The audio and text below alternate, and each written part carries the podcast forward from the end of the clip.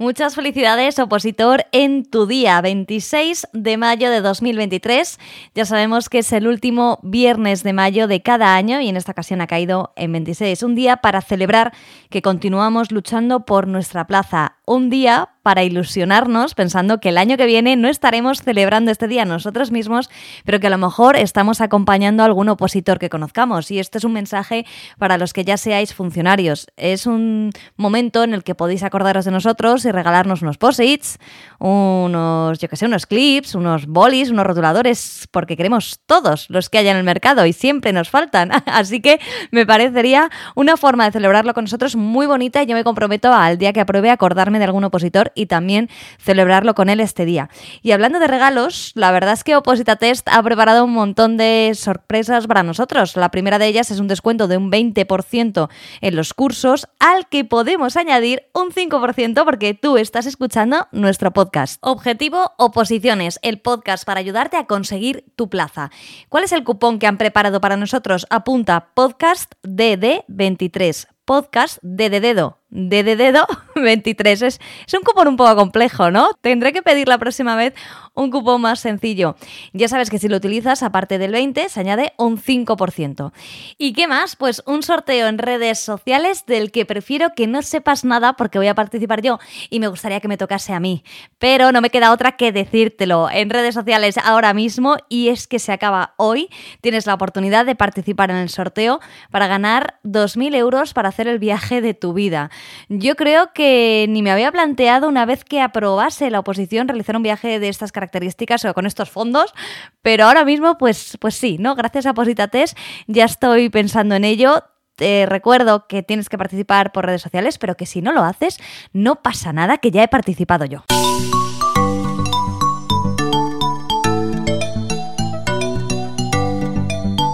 ¿De qué va a ir este episodio número 12? Pues en línea con todo lo que estamos haciendo en Opositates por el Día del Opositor, de las emociones de los opositores. Cómo estamos, cómo nos sentimos, nuestra salud mental, que suele estar más bien baja, floja, mal que decente.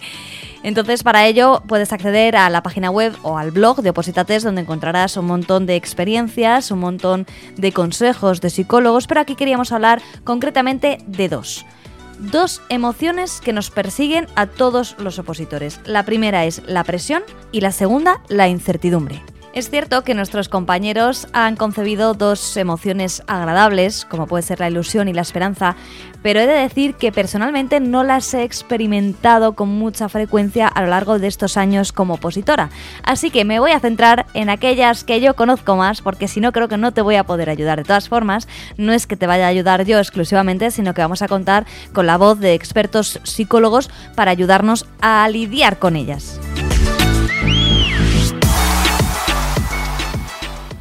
Comenzamos hablando de la presión. La presión es esa sensación de que tienes que hacer muchas cosas y que no llegas, en el caso de los opositores. Hay una presión positiva, que es la que sentimos al inicio de las oposiciones. Estamos convencidos de que podemos y nos metemos a nosotros mismos mucha presión para avanzar más rápido, para abarcar más temario. Y de pronto nos llega la presión negativa, esa que hemos ido generando, más temario, más test, más oportunidades de aprendizaje, más tiempo, eso acaba convirtiéndose en algo negativo y que nos genera frustración habitualmente. También lo llaman presión negativa interior, que suele estar relacionada con el deber. Tengo que hacer algo y no llego a completar la tarea. Por tanto, duermo mal, por tanto, al día siguiente estoy cansado y entonces no rindo. Y esta es una presión que habréis experimentado todos, la presión con el temario, la presión por aprobar. Por otro lado, tenemos que mencionar la presión social. ¿Cuántas veces os han preguntado en vuestro entorno, ¿y qué tal vas con la oposición? ¿Y tienes pareja? Y bueno, y ya cuando apruebes te casarás, ¿no? Y después vas a tener hijos porque quizá ya llevas 3, 4 o 5 años opositando, y, pero vas a tenerlos. Esta es la que conocemos los opositores como presión social, la que ejerce nuestro entorno sobre la situación en la que nosotros nos encontramos, que es todo el día metidos en el opozulo y por tanto dejas esa vida social. Y nos están recordando algunas personas tóxicas con las que habría que hablar muy poco o nunca, si puedes, sobre la la situación social en la que nos encontramos. Es cierto que si miramos nuestro entorno y vemos el Instagram de nuestros amigos o el Twitter, lo más probable es que ellos hayan avanzado en su vida social. Bueno, pues el caso es que ellos no están opositando, entonces no nos podemos comparar con gente que está llevando un plan de vida completamente distinto al nuestro. Ya sé que es muy fácil decirlo y muy difícil ponerlo en práctica. Otra presión con la que nos encontramos los opositores es la presión familiar. Y en este caso es una presión distinta porque es una sensación que tenemos de que por nuestra familia, por nuestras personas que se encuentran más cerca, quizá nuestra pareja, tenemos que aprobar, tenemos que sacarlo adelante porque mis padres se han portado fenomenal y me están pagando la academia, porque me están ayudando con mis hijos y van a recogerlos del cole para que yo tenga más tiempo para estudiar, porque mi pareja sale de trabajar y viene corriendo a casa para que yo pueda tener la comida lista y no tenga que perder el tiempo en ello, ¿no? Entonces vamos generando esa presión familiar nosotros mismos, que en realidad tendríamos que considerarlo ayuda familiar, ayuda de nuestras parejas para que logremos nuestro objetivo. Pero claro, todo depende del tiempo que estemos tirando de esa ayuda, porque todos entendemos y comprendemos que tengamos que ayudar a alguien durante una temporada, pero cuando esa temporada pasa de ser meses a un año, a dos, tenemos la presión de sentir que esa ayuda que nos estaban brindando de una manera positiva se está convirtiendo en una carga para nuestro entorno. Bueno, pues con esta presión también es muy difícil lidiar y tenemos que tratar de concebir que todo nuestro entorno familiar, nuestra pareja, piensa que lo vamos a conseguir y por ello están lidiando con esa carga o con esa ayuda, cada uno como quiera llamarlo. Estas son las presiones que más comúnmente recibimos los opositores. La primera, la nuestra, con la que tenemos que tratar de hacer un planning y cumplirlo para no tener esa frustración. La segunda, la social, en la que tenemos que aceptar que la vida para los demás sigue y la nuestra se ha detenido en el opozulo. Y la tercera, la familiar, que esa carga que nosotros pensamos que estamos siendo para los demás, lo entendamos como una ayuda para que consigamos nuestro objetivo. Y ahora vamos a escuchar qué tienen que decir los expertos sobre la presión en la oposición.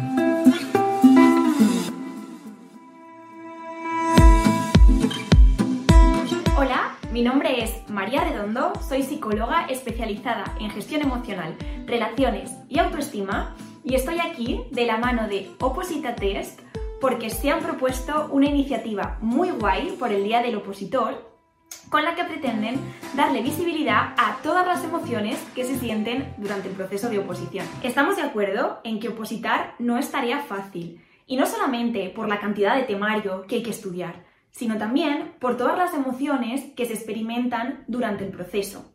Por eso hoy estoy aquí, para decirte que es normal todo lo que estás sintiendo y que es necesario darle espacio a cada una de esas emociones. Yo voy a hablarte de la presión, Estoy segura de que en algún momento la has sentido. Ya la he identificado. Pero, ¿cómo puedo librarme de ella? 1. Planifica en tu horario momentos de descanso.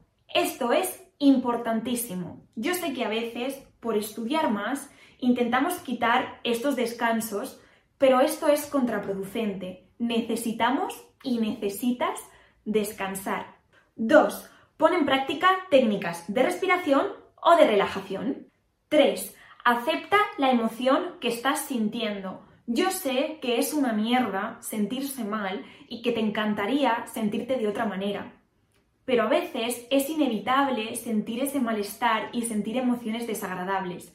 Y luchar contra ellas solo aumentará tu malestar y hará que te sientas peor. 4.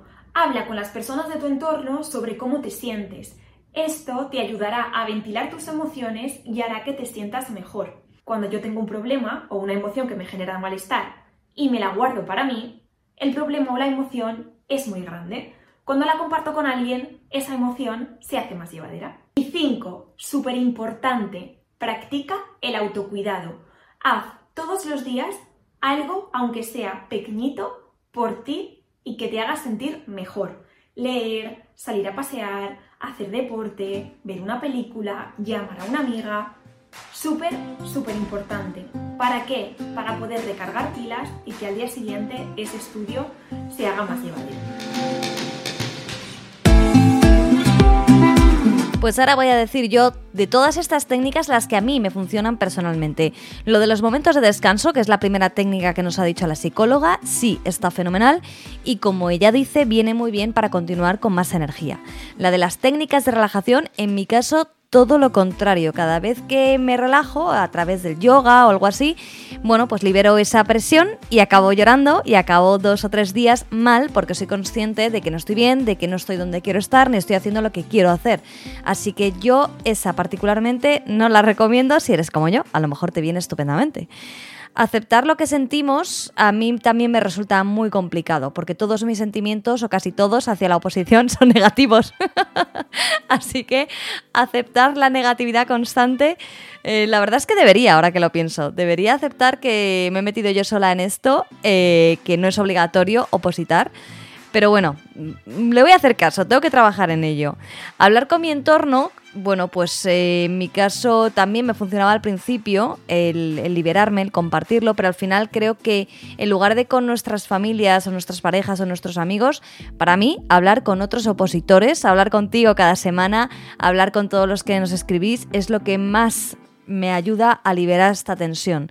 Quizá por aquello del mal de muchos consuelo de tontos, puede ser, ¿eh? pero a mí la verdad es que hablar con una compañera que acaba de aprobar un ejercicio pero le quedan cuatro, hablar con uno que ha suspendido la posición, hablar con otro que la ha aprobado, es con quien mejor estoy, con quien mejor me siento y a quien de verdad siento que le puedo contar mis emociones y mis presiones. Y por último, el autocuidado no sé ni lo que es ni me acuerdo.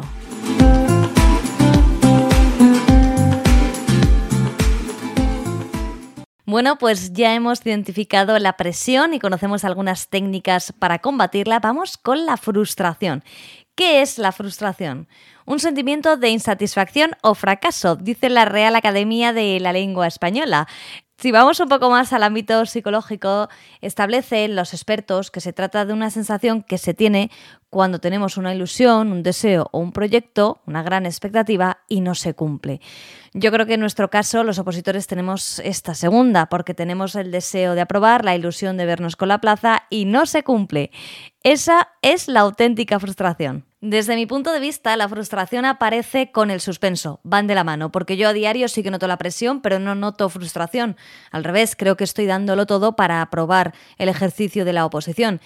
Cuando noto que llega la frustración de una manera terrible, cuando he recibido suspensos, que han sido ya en varias ocasiones. Cuando tú realizas un examen tipo test, por lo menos puedes saber qué preguntas fallaste. Cuando tú realizas otro tipo de ejercicios de desarrollo, en realidad el tribunal te suspende y no sabes bien por qué. Quiero decir, cuando ya llevas un tiempo en las oposiciones, no que te acabas de presentar, acabas de empezar, llevas tres meses, te presentas y aunque por aquí ha habido alguna invitada que, ha tenido mucha suerte, bueno, pues en esos momentos entendemos el suspenso, ¿no? ¿Cuándo no lo entendemos? Cuando llevamos tiempo, cuando no sabemos el temario, creemos que lo hemos hecho bien y no nos han dejado pasar. Os digo que yo lo he experimentado y es de lo más duro del proceso de oposición, porque si bien estudiar con presión o sin presión este, cada día, cada hora de cada día, renunciar a, a, actos sociales, renunciar a conciertos, renunciar a tantas cosas, más o menos lo sobrellevamos, como decía antes, lo hemos elegido nosotros, el suspenso y la frustración que genera es durísimo, por lo menos en mi caso. La verdad es que yo paso por varias etapas, no sé si en tu caso será similar. Primero es la negación. no puede ser que me hayan suspendido, tiene que haber un error. La segunda es un enfado directamente con, pues, con los miembros del tribunal, que lo siento mucho, pero me acuerdo de toda su familia, aunque no la conozca. Y luego, tras esta etapa, mm, llega la tristeza, una tristeza que es cuando creo que más aparece la frustración. Eh, una tristeza profunda en la que no entiendes qué ha pasado, pero estás poco a poco aceptándolo, ¿no? Hasta que finalmente se llega a esa etapa de aceptación y vuelves a comenzar a estudiar. Hay gente que es una máquina total y una maravilla y todo este proceso lo pasa en una semana y luego estamos los que tardamos un mes en poder volver a sentarnos con dignidad delante de los apuntes. No sé cuál es tu caso, pero vamos a ver qué dicen los expertos.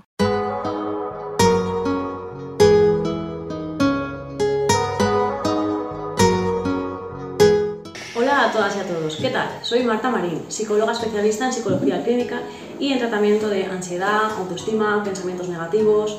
Soy fundadora de Mariva Psicólogos, centro de psicología que se ubica en el centro de Valencia, aunque atendemos también de manera online a pacientes de cualquier lugar. En nuestra consulta trabajamos desde hace años con personas opositoras y fruto de esta gran demanda surgió nuestro programa específico de opositores, mediante el cual acompañamos durante todo el proceso de la oposición ofreciendo asistencia psicológica siempre adaptándonos a las necesidades y objetivos de cada persona. Te invitamos a conocer más en nuestra web y redes sociales, así como a pedirnos información sin ningún tipo de compromiso. Empezamos por qué es la frustración. La frustración es un sentimiento que surge cuando nuestras necesidades o deseos no se ven satisfechos se puede expresar de diversas formas, pudiendo generar incluso ira, tristeza, apatía, ansiedad. La frustración, como todos los sentimientos, no es en sí misma negativa, ya que nos da información de que existe una discrepancia entre lo que queremos o anhelamos y lo que tenemos o estamos teniendo.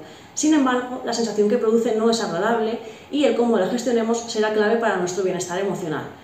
Podemos decir que estamos gestionando bien la frustración o que tenemos una adecuada tolerancia a la frustración cuando somos capaces de percibir esta distancia entre lo que quiero y lo que tengo, ello me genera cierto malestar que acepto y me impulsa a trabajar por mis deseos si estos son alcanzables. En el otro extremo, podemos decir que tenemos una mala gestión de la frustración o una baja tolerancia a la frustración cuando no tenemos lo que queremos, pero el malestar que ello nos provoca nos desborda, no sabiendo gestionarlo y canalizándolo incluso con bloqueo, agresividad, tristeza, hay gente que tiene una adecuada tolerancia a la frustración, porque quizá es algo que ha estado trabajando casi de manera inconsciente desde la infancia. Pero si no es tu caso, es bueno que sepas que es algo que estás a tiempo de trabajar y que en terapia para opositores te podemos guiar para que sea una habilidad que desarrolles correctamente. Vamos a ver cómo afecta esta emoción a quien oposita, ya que es normal que las personas opositoras sientan frustración a lo largo de todo el proceso de la oposición, debido a varios factores. Por ejemplo, a que la oposición es un camino de mucho sacrificio con pocos refuerzos a corto plazo. Es decir, la persona que estudia sacrifica muchos aspectos de su vida para lograr un refuerzo a largo plazo, que sería la plaza, pero no va obteniendo por el camino demasiadas recompensas. Por otro lado, rechazar planes cuando se desea hacerlos genera frustración, ya que estaremos ante una discrepancia entre lo que quiero y lo que debo hacer. Es humano preferir salir y disfrutar pero rechazarlo y quedarte en casa estudiando, aunque sea por propia elección, genera malestar, porque piensas más en lo que te estás perdiendo que en todo lo bueno que podrás conseguir cuando apruebes.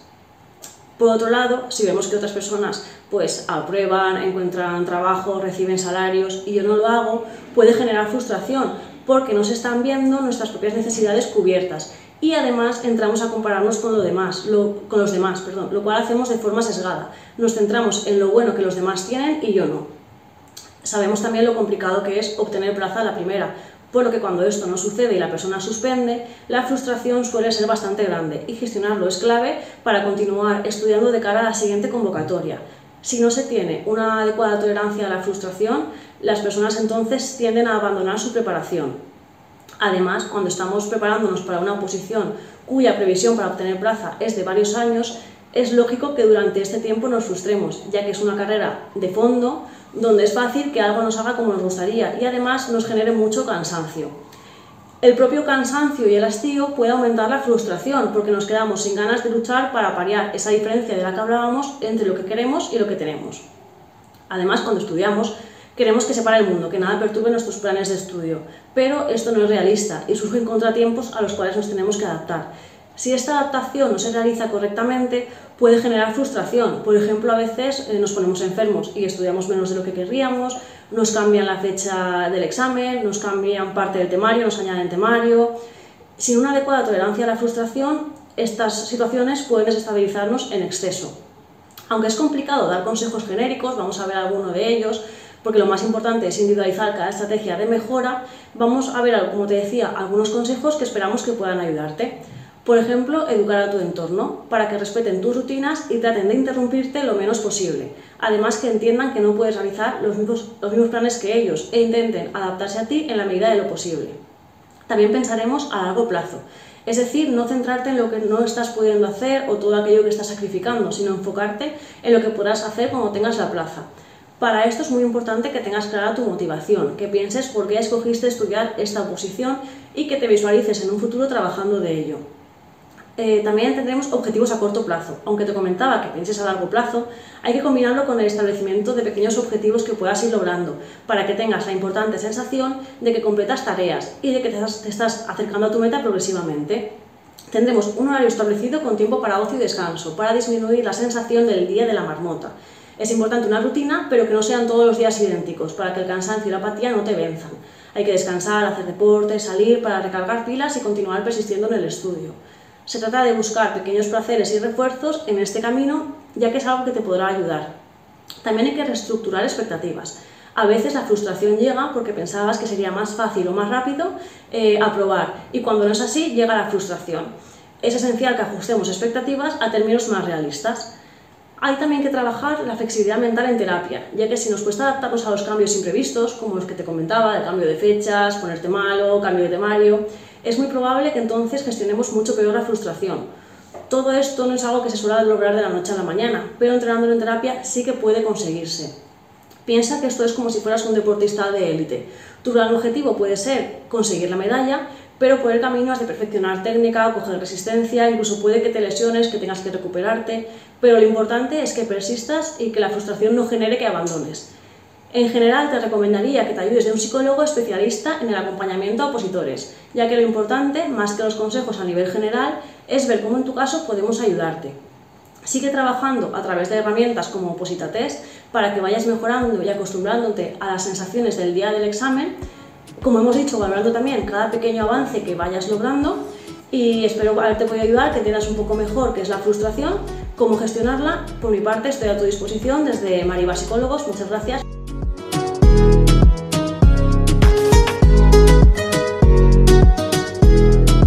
Bueno, después de escuchar a Mariva Psicólogos, me parece que tengo más frustración de la que yo pensaba, que no es solo cuando suspendo. Pero bueno, como dice ella, tenemos que trabajarla para poder lidiar con esta época de oposición que seguro que es muy breve.